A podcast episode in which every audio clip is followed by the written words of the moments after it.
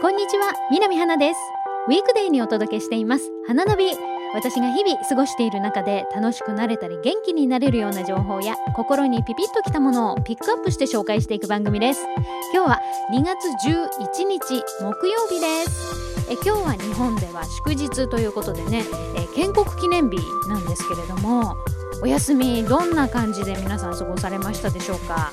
えー、建国記念日ってことなんですけれどもいつ頃から始まったのかなと思ってねちょっと調べてみました。1873年に日本国の建国の日として、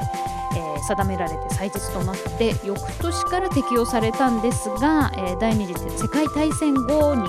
GHQ の意向で廃止されたんですね。でも1966年に国民の祝日ということで、まあ、復活が高まって復活したと。いうことで一回なくなってるんだけどまた復活したっていうね不思議な記念日なんですけれども。これなんで復活させようってなったんですかね。やっぱり一回なくなってやっぱりあった方がいいよねっていうその重要性に気づいたからこそ復活したみたいなバックグラウンドだったりするんじゃないかな、まあ、そうだったらいいななんて思ったりしますが本当のところはどうなんでしょうか。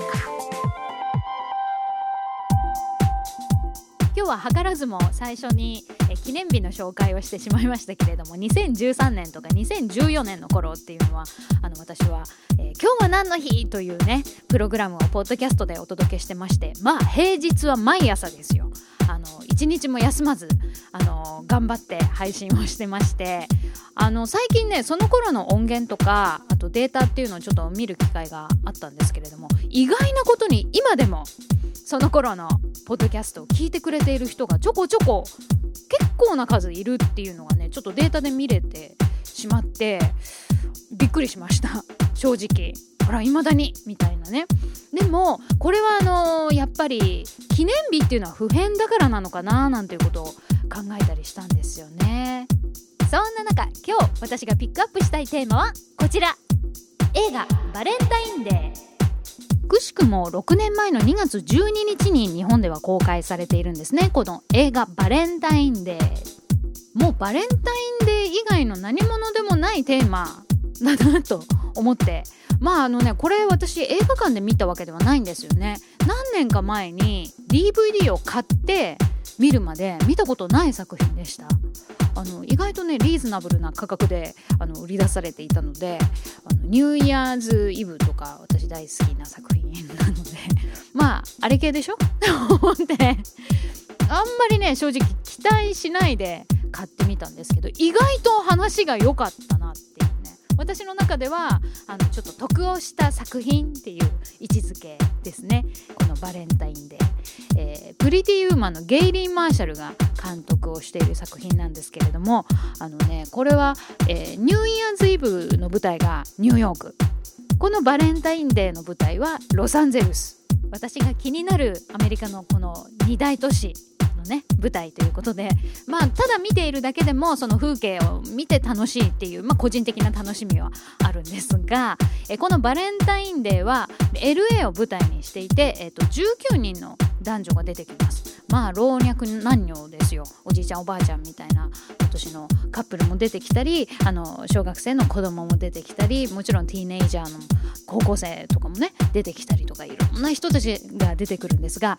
日本と違って、まあ、前も話したことありますけれども海外のバレンタインデーというのはチョコレートをあの女の人が送る日ではなくて、えー、愛する人にお花をあげたりとかあの感謝を伝えたりっていう愛の日なんですよね。だからあのクリスマスが許せて、えー、他なんだっけな何が許せてもバレンタインデーだけは許せない。っていうバレンタインデーに1人というのがもう嫌っていう登場人物も出てきたりとかあとはもうバレンタインはもうパスしたいのでうんぬんかんぬんみたいなあの男の人たちも出てきたりしますし結構ねあのバレンタインの捉え方自体が違うんだぞっていう前提が分かっていないとあのちょっとん？っていう物語の進み方になります。でもとにかくあのバレンタインデーには好きな人と一緒にいたい、えっと、好きな人とあの楽しい時間を過ごしたいという思いをどういうふうにみんなが叶えていくかみたいなね2時間だったりするんですけどこれねキャストも私はすごい好きでアシュトン・カッチャーがねまあ中心になってるって言っていいのかな。あのお花屋さんのオーナーなんですよね彼はね。あのおじいちゃんがイタリアで始めた、えー、お花屋さんなんだけれども、まあ、ロスでは父がやっていて、まあ、その後継いだっていうセリフもあったりしますけれども海外のお花屋さんってさ私行ったことないんですよね？考えてみればっていうか、まあ、用事がないから行かないっていうだけなんですけど。あのねこのバレンタインデーの中にはそのアシュトン・カッチャーがあの朝のあのお花の市場にあの、まあ、仕入れをしに行くっていうシーンがあったりしてあ日本でも私市場ってお花ね行ったことはないけど海外ってこんな感じなのかとかねちょっと思いながら面白いなーなんて思って見てました。あとこのアシュトンカッチャーのあのお花屋さんっていうのはお花を売ってるだけじゃなくて隣にカフェテリアみたいのがあってマフィンを食べられたりとかあのコーヒーが飲めたりとかするのでそういったスタイルのお花屋さんっていうのが、まあ、ロスをはじめあのアメリカではポピュラーなのかな？とかね。思って見たりしてて結構興味深くその辺りも見てたりします。で、まあ、このアシュトン・カッチャーは最初の方では、まあ、同棲をしているあの彼女にプロポーズをするっていうところから始まるんですけどねまあ一筋縄ではいかないわけですね。あとはあの、ジュリア・ロバーツなんかも出てくるんですけど、まあ、彼女は、えーと、軍隊に入っていて、えーと、バレンタイン1日のために14時間かけてロスに戻ってくるっていうその飛行機の中で、えー、ある男性と出会ってみたいなね。まあ、そこであのロマンスにつながるのかつながらないのかまあいろんな愛の形がありますからっていうところで私は締めたいなと思いますがそんなのもあったりとかね。うーん。あとはあそうそうそう。あのねこの作品には実はテイラー・スウィフトが出ています。楽曲を提供してるだけでなくてちゃんとあの役名を持って出てるんですけれども高校生の女の子の役で出ていて結構あのチャラい 女の子の役だったりするんですけど6年前ってどんな感じだったんだっけテイラー・スウィフトって。ブレイクの仕方。今もうねあのポップ界の何て言うの？もうトップに入っててもおかしくないくらいの人気ですけれども。彼女はねもともとポップじゃなかったですからね。カントリーですからね音楽のジャンルで言ったら。だからねなんかあのー、この映画を見てた頃はあんまりまあテイラー・スウィフトを知っていて、まあ、曲なんかも聴いてはいたけれども今ほどのあのキラキラ感はないんですよ。いい意味でね。まあ、ローカルのそのハイスクールのティーンネイジャーとしてすごい上手なあの感じでチャラさとかね。あって。まあでももともとテイラーってこんな感じだったじゃんと思いながらあの昨日とかもまた DVD を見てたんですけど あの彼女の愛の形というのも結構面白くてですね。あのテイラー・スウィフトは13っていうあの数がラッキーナンバーなんだって。まあ生日13日っていうのもあったりとか初恋が13歳だったっけ？とか、まあ、何かでまランキングした時のなんとかの数が13だったとかいろいろ13っていうのが好きみたいなんですけど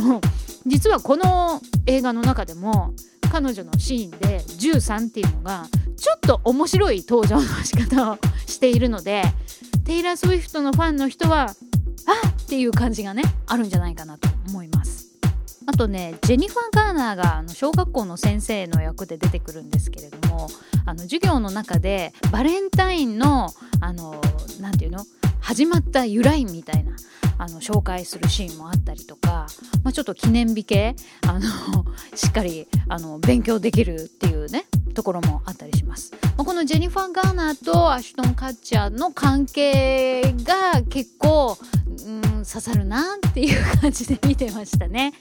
えこの私が持ってる DVD のパッケージの裏面にこんな文章が書いてあります。一番大事な人が誰かがわかる。1年にたった一度の特別な日。バレンタインデー。まあね私はずっと日本で生まれ育ってますからこのバレンタインデーというのがどんなにあの人々にあの重要な日であるかっていうのはもうチョコレートを誰にあげるかぐらいしか知らなかったですけれどもこの映画を見ることで本当に大事な日なんだなっていうのがあの学べて結構良かったななんて思います。今日私がピックアップしたのは映画バレンタインデーでした。日本ではバレンタインはチョコレートをきっかけに友達ともっと仲良くなったりとか好きな人に思いを伝えるなんても他にも記念日あるんですよね2月14日って2014年の私の「今日は何の日?」ってお届けしてますがふんどしの日でもあるんですよ 2011年に日本ふんどし協会が制定した記念日っていうことなんですけれどもまああのふんどしを締めてかかるっていう言葉がありますが気持ちをね引き締めてチョコレートをっていう意味ではまあ通じるところがあるなみたいなことを喋ったと思います。よかったらあの過去の今日は何の日も聞いてみてください。それでは皆さん素敵なバレンタインデーをお過ごしください。お相手は南花でした。